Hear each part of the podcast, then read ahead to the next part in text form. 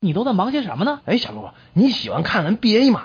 ？NBA，啊我喜欢呀、我说的是 MBA，可是工商管理硕士考试，你看啊，考试啊，呃，考试我不大喜欢，这个硕士我倒是很喜欢呀。不考试想当硕士啊？除非是找那些街头艺术家，什么街头艺术家呢？就是在这电线杆子、公车证上贴什么办证、刻章等书法的艺术家。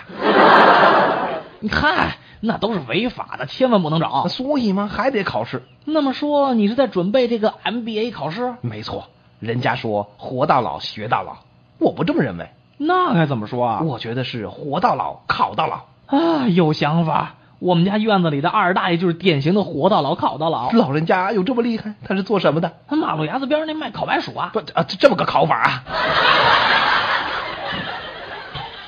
那就怪不得你这么忙了。要考试，肯定得先去上课吧？那可不，我得找个老师辅导辅导啊。有心得了吗？有啊，那些老师个个才高八斗，满腹经纶，头发丝儿里都是智慧的结晶啊。啊，就拿我们的市场营销老师来说吧，有一天说到这个商业道德方面，给我们出了道题：什么题呢？